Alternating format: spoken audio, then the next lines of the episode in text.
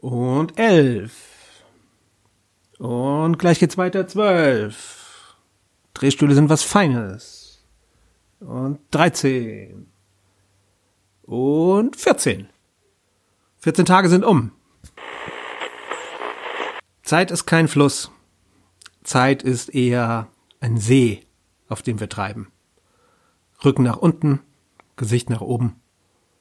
Und manchmal, manchmal spüren wir, wie etwas von unten unser Bein streift. Hm. Titelmusik.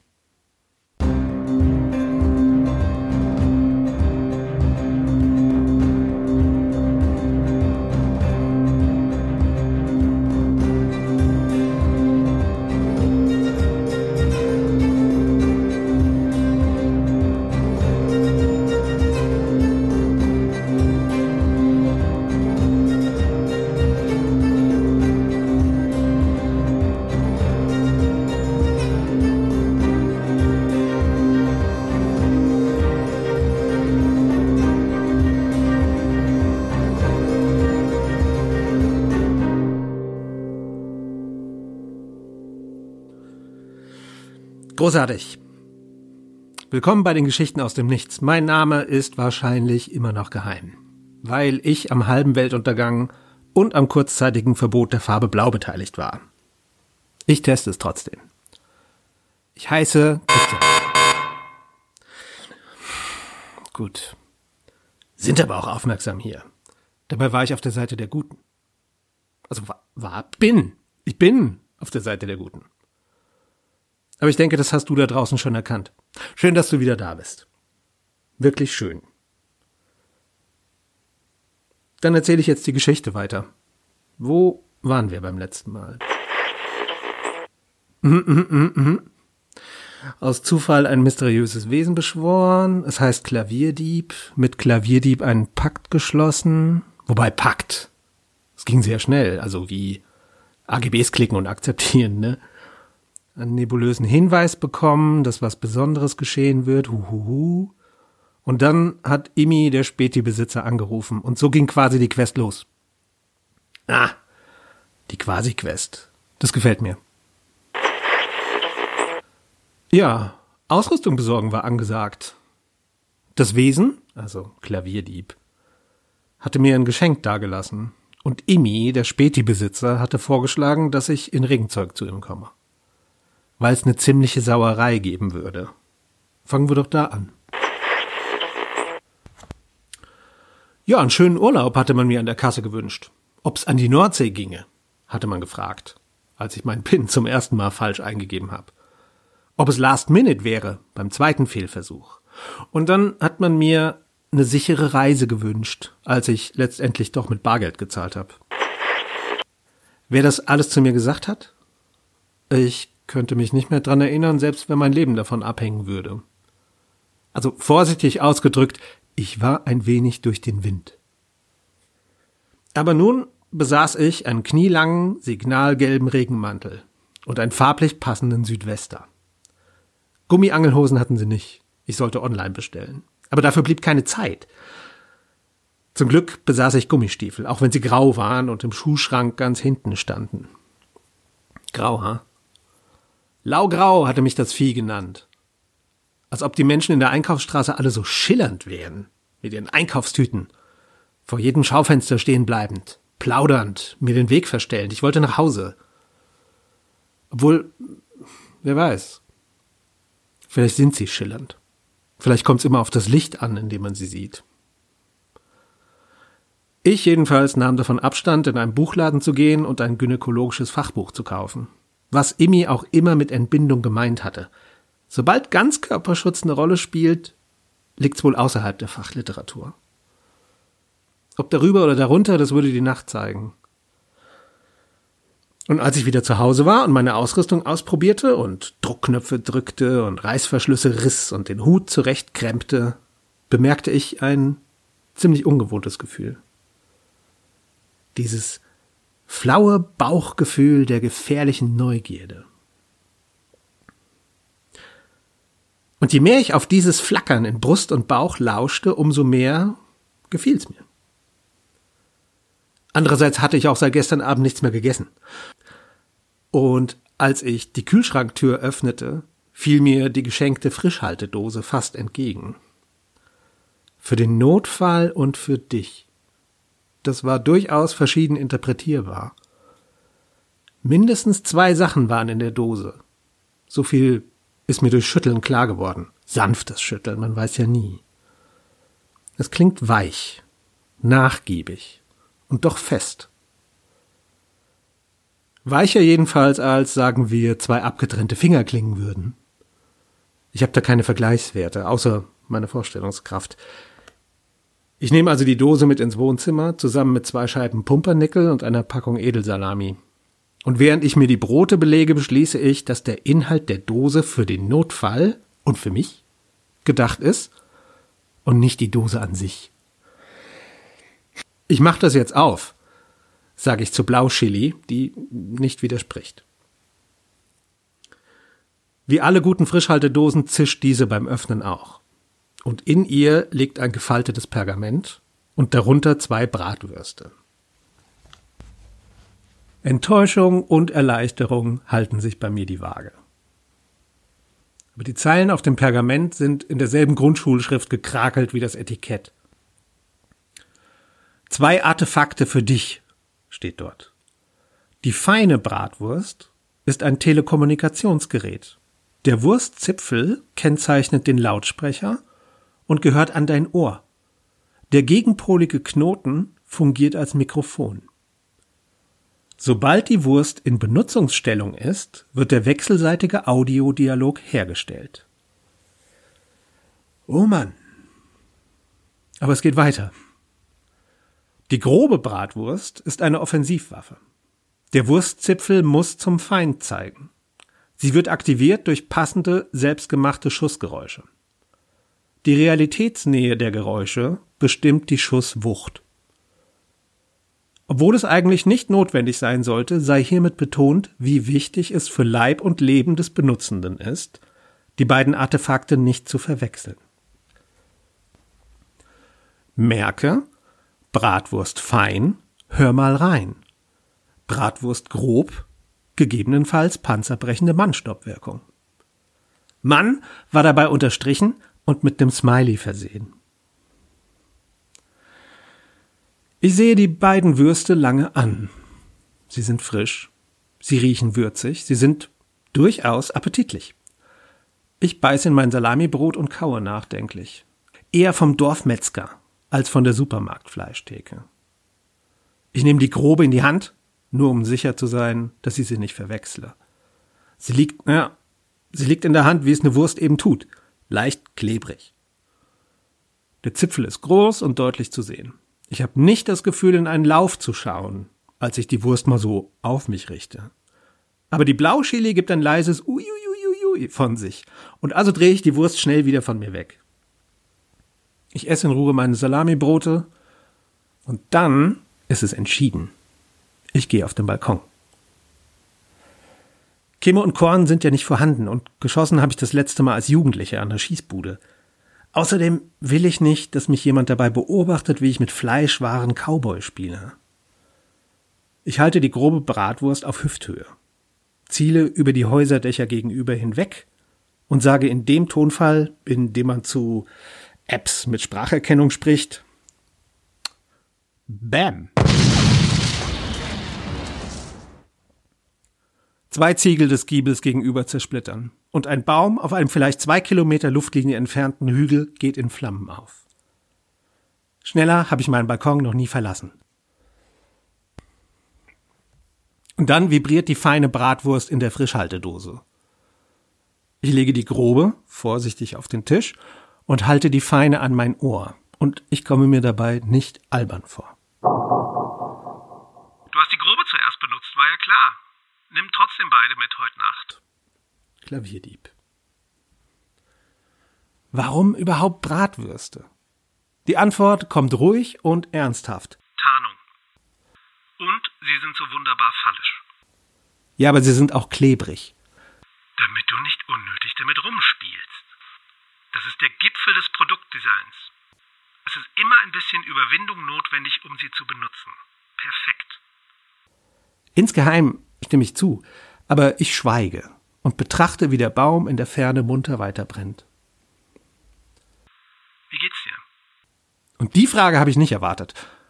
Und mein Tonfall bleibt unverändert, aber plötzlich fühle ich mich, als hätte ich bei einem Sorgentelefon angerufen und wäre zur Abwechslung auch mal durchgekommen. Es geht, sag ich. Der Inbegriff des Understatements. Also ich bin, hm, ich bin aufgeregt und verwirrt. Aber, und weiter wusste ich nicht. Du machst das sehr gut. Und das wirkt. Da war kein bisher oder bis jetzt oder ziemlich. In diesem Satz war nichts anderes als du machst das sehr gut. Und es wirkt. Ich mache das sehr gut. Hast du bis heute Nacht noch was vor? fragt er. Und ich sag das Übliche.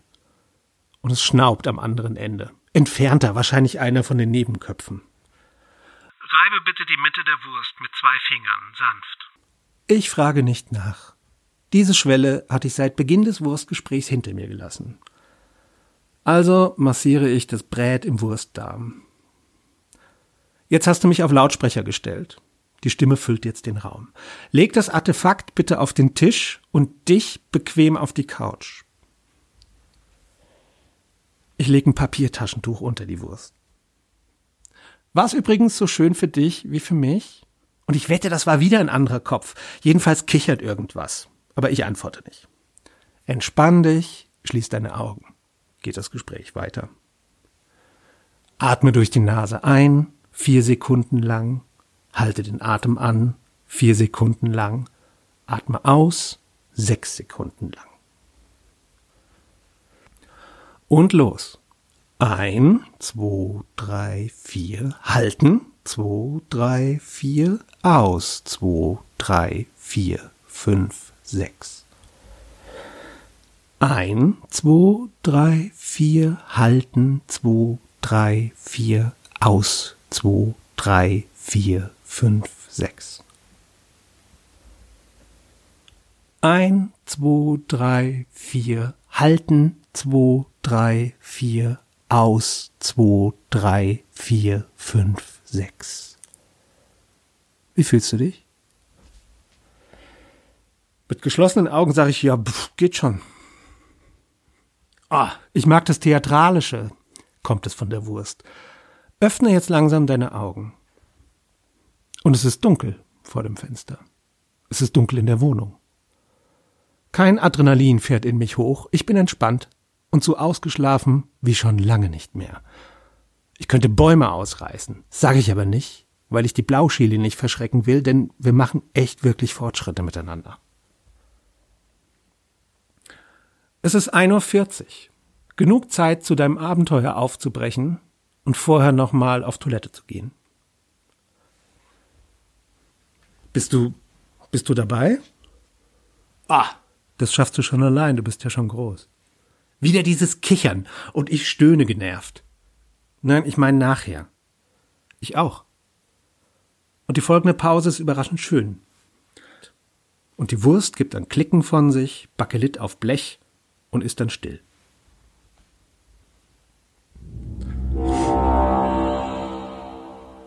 Was war das? Mhm. Manchmal glaube ich, dass sie auch keine Ahnung haben, was da draußen so passiert. Ja klar. Die Zeit vergeht hier anders, wenn überhaupt. Manchmal knacken meine Ohren, als ob wir fliegen, aber es wird mir nicht gesagt, ob wir fliegen. Verstehen Sie mich nicht falsch, es ist nicht unangenehm hier, aber seltsam.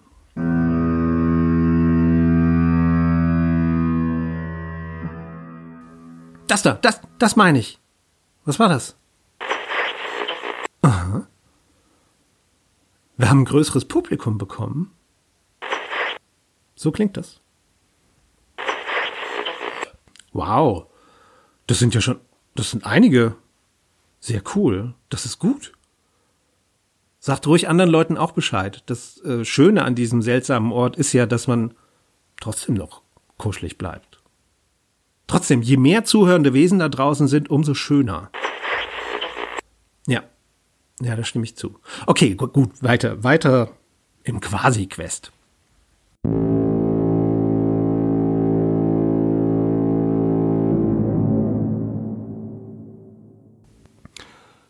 Am Späti hing ein neues Schild.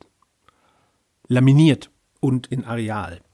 Kein Alkoholkonsum innerhalb einer Sphäre von 15 Metern, die den Laden als Mittelpunkt hat.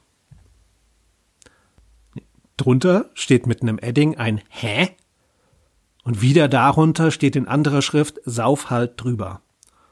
Und darunter hat jemand einen Tag gesetzt, den ich aber nicht entziffern kann. Irgendwas mit THC. Ich betrete den Laden quietschgelb, in Regenzeug technischer Vollausstattung. Dass Immi hinter der Theke steht, ist nicht erwähnenswert. Dass er zu einer Frau vor der Theke sagt, gut, er ist da, jetzt übernimmst du, allerdings schon. Ich kenne sie von irgendwoher, glaube ich. Sie hat mehrfarbige Haare. Das ist sehr oberflächlich, aber mehr habe ich nicht zu berichten weil Imi mich an den Regalen mit Dosensuppen, Chips und Weinflaschen vorbeizieht ins Hinterzimmer. Und zwischen Kartons und gestapelten Bierkästen, ja, Vollware und Leergut, betrachtet er mich von oben bis unten und sagt dann gelb und nickt, so mit Kennerblick. Und dann öffnet er einen verschrammten Bauernschrank und holt ebenfalls ein Friesennerz und einen Südwester raus. Und Gummistiefel hat er schon an. Es gibt nicht viel Auswahl hier, hm? Ja, ja, die jungen Leiden des alten Einzelhandels, grinst er, als er den Reißverschluss bis zum Kinn hochzieht. Gehen wir mal runter. Wir haben nicht viel Zeit. Es geht immer pünktlich los. Ich frage nicht nach, sondern sage im Kopf mein aktuelles Mantra auf. Linke Tasche fein, rechte Tasche grob. Linke Tasche fein, rechte Tasche grob. Ich bin bereit, denke ich. Die Bratwürste sind dabei. Das Späti ist im Erdgeschoss des Hauses. Imi öffnet eine weitere Tür und knipst den Lichtschalter am Anfang der Kellertreppe an. Das Haus, so dozierter auf den Stufen nach unten, ist eins der wenigen, die den Bombenangriff überstanden haben. Links und rechts, puff, alles weg. Wobei überstanden, das könnte man auch nicht sagen. Das Dachgeschoss war auch weg. Aber der Rest, der stand wie eine Eins. Und die Treppe ist überraschend lang, schmal, und wechselt auf halber Strecke einmal die Richtung. Also die Himmelsrichtung. Nach unten geht sie die ganze Zeit. Eben mit einem scharfen Knick. Ist die Hölle, meint Immi, hier Waren hochzutragen. Deswegen nutzt er den Keller nur für Saisonware und dieser Lagerraum ist vielleicht dann sechs auf sechs Meter, an dem wir ankommen. An den Wänden sind Regale aus Holz und manche aus Metall. Du verkaufst Weihnachtsschmuck? frag ich, als ich die Beschriftung der Kartons entdeckt habe. Auch, sagt Emi. Hier sind auch Faschingssachen und da sind Osterhasen, Plastik ist klar, ne? Da hinten eine Palette Streusalz, Sand, Kies. Ich mache jetzt das Licht aus. Dauert vielleicht einen Moment, bis es soweit ist. Meine Finger ertasten die grobe Bratwurst und das klebrige Gefühl gibt mir Sicherheit, nicht nachzufragen. Das ist auch so ein Satz, den ich nie zuvor gesagt habe. Imi dreht den Schalter. Es ist einer dieser uralten Drehschalter. Und die Lampe an der Kellerdecke könnte auch aus einem U-Boot stammen, erlischt. Du musst nicht still sein, sagt Imi in normaler Lautstärke. Sie hören uns nicht. Naja, jedenfalls reagieren sie nie. Wer? Du siehst also noch nix? Aus den Augenwinkeln? Nicht direkt fokussieren. Vielleicht spürst du auch schon was. Gänsehaut, das spüre ich. Aber da ist was. Ein Leuchten am Rand meines Sichtfelds. Leuchten ist noch zu viel gesagt, ein Glühen. Wie glimmende Holzkohle unter einem Mantel von Asche.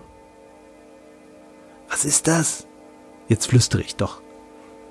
Und Imi stimmt mit ein. Du bist der Erste, dem ich das zeige. Man wird ja schnell für wirr gehalten, aber bei deinem Umgang dachte ich, das passt schon. Und das Glühen ist deutlicher geworden. Es flimmert jetzt. Und wenn ich meine Augen ganz langsam bewege, dann kann ich Umrisse erkennen, ohne dass sie beim Zwinkern verschwinden. Aber die Regale stören. Die glühenden Umrisse von Menschen sitzen hier unten.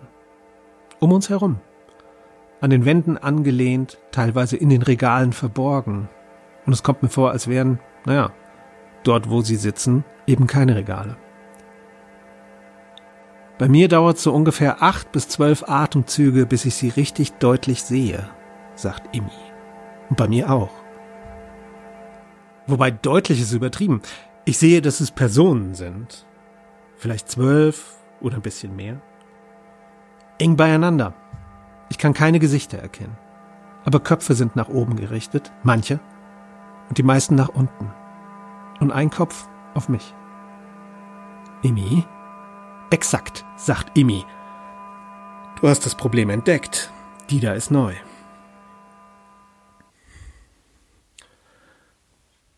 Dida unterscheidet sich kaum von den anderen Didas. Ich kann Unterschiede im Körperbau untereinander erkennen. Manche Gestalten sind größer als andere, andere kleiner als die meisten.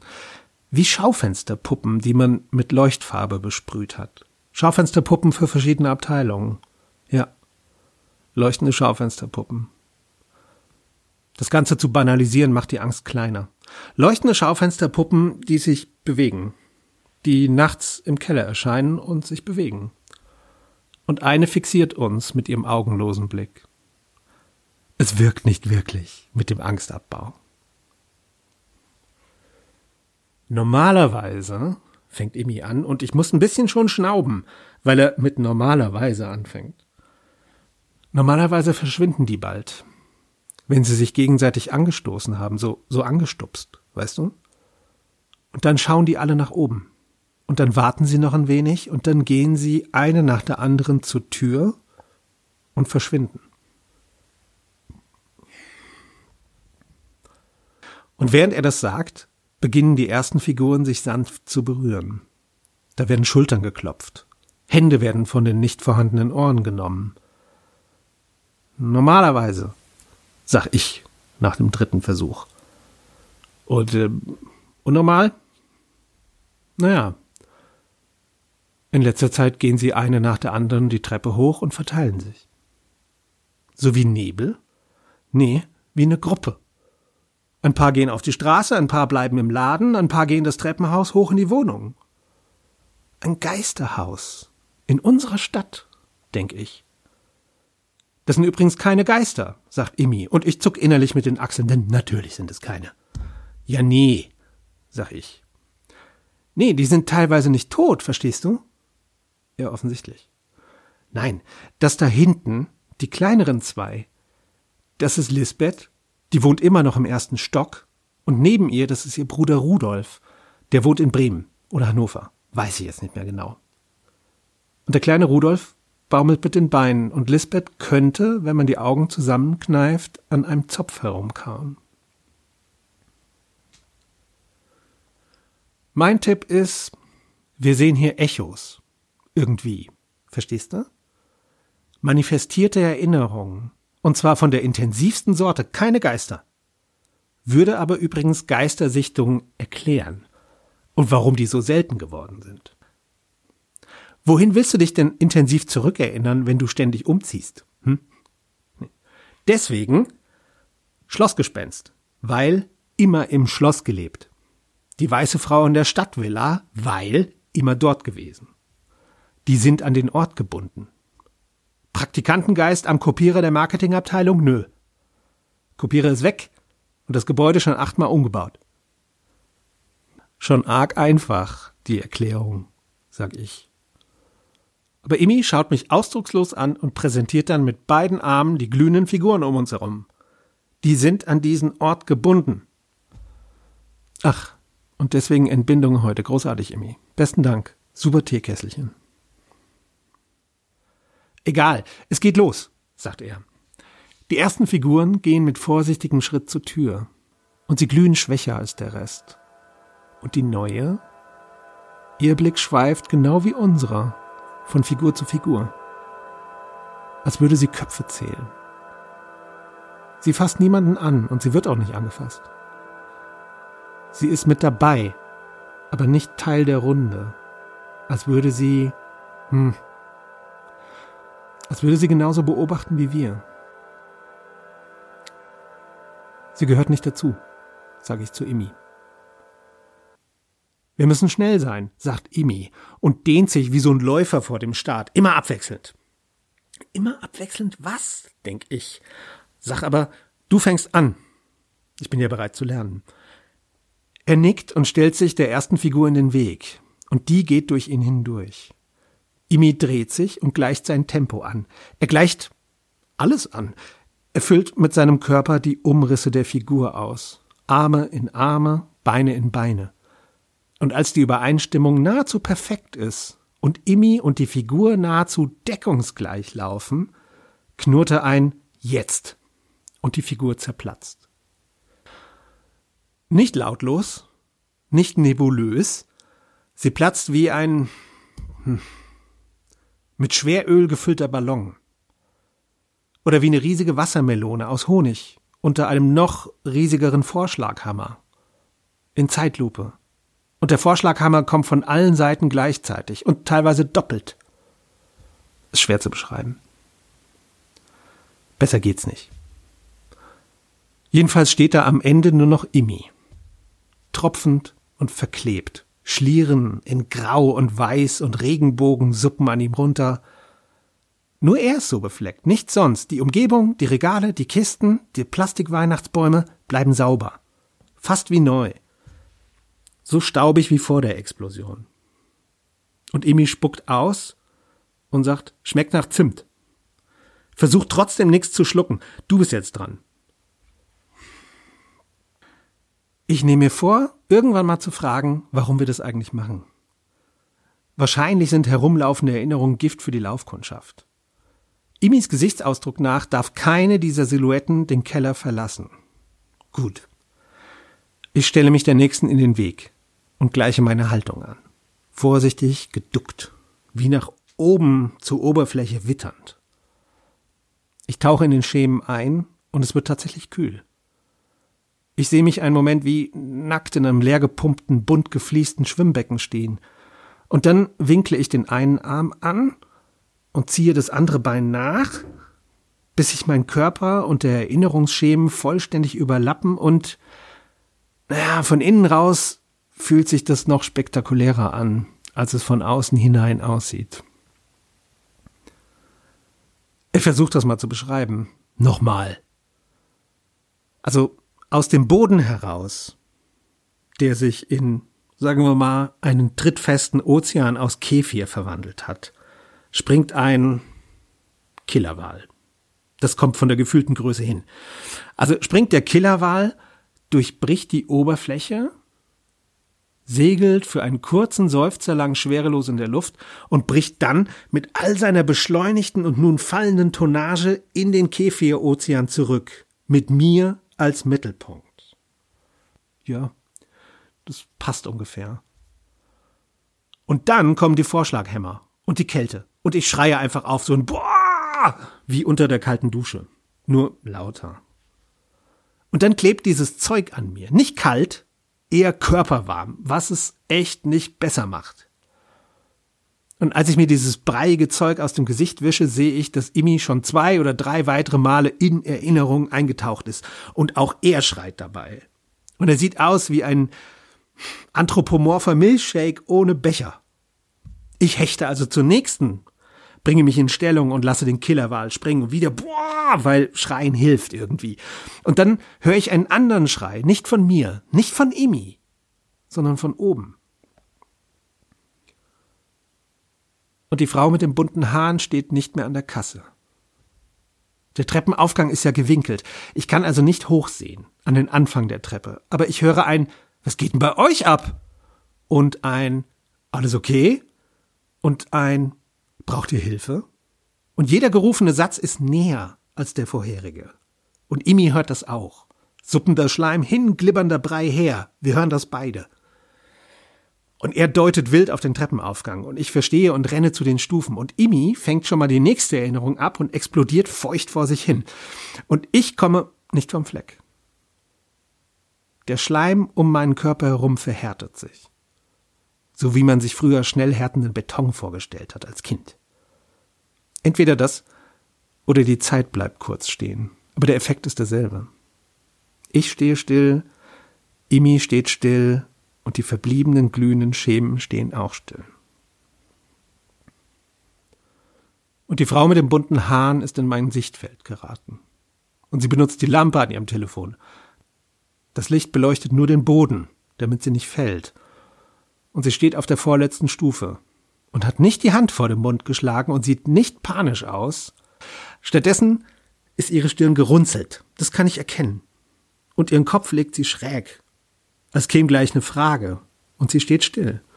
Wie alles um uns herum. Wie alles um uns herum, bis auf diese eine leuchtende Silhouette. Die neue. Die, die ganz ruhig saß, als wir die ersten Figuren zum Platzen gebracht haben.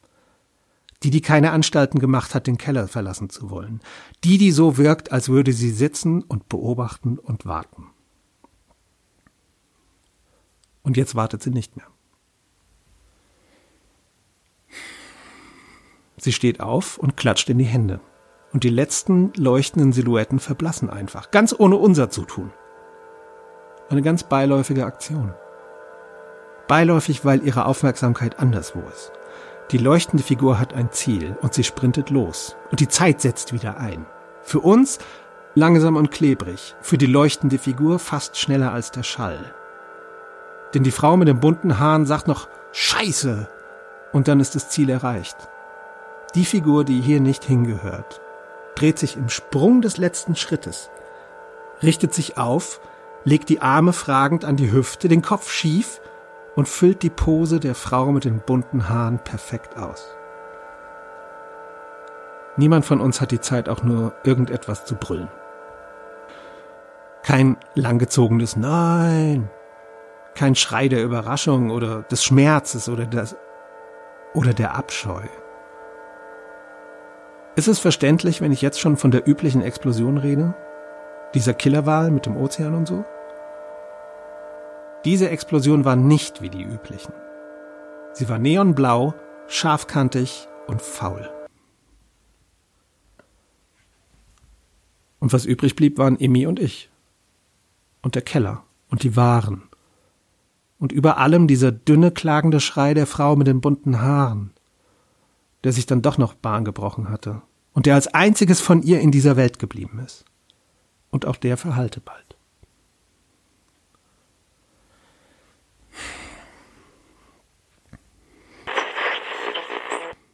Ja, Emmy hat dann abgeschlossen. Zum ersten Mal seit Bestehen des Spätis wurde die Tür abgeschlossen. Er hatte nicht mal ein geschlossen Schild.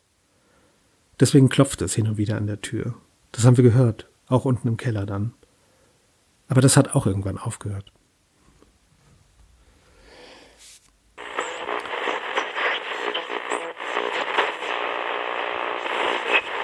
Wow.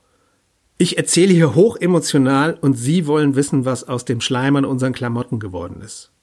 Kalt ist es. Sehr, sehr kalt.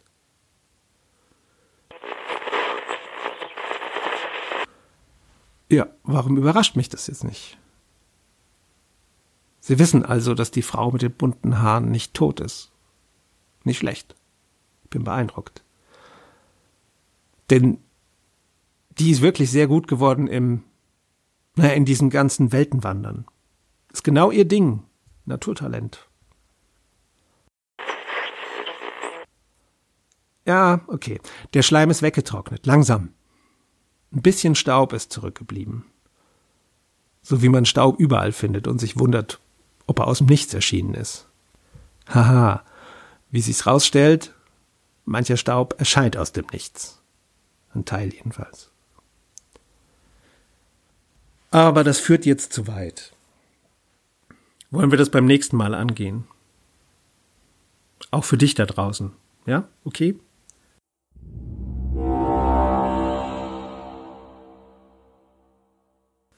Großartig. Dann freue ich mich auf das nächste Mal. Vielen Dank, dass du so aufmerksam warst. Bis in 14 Tagen.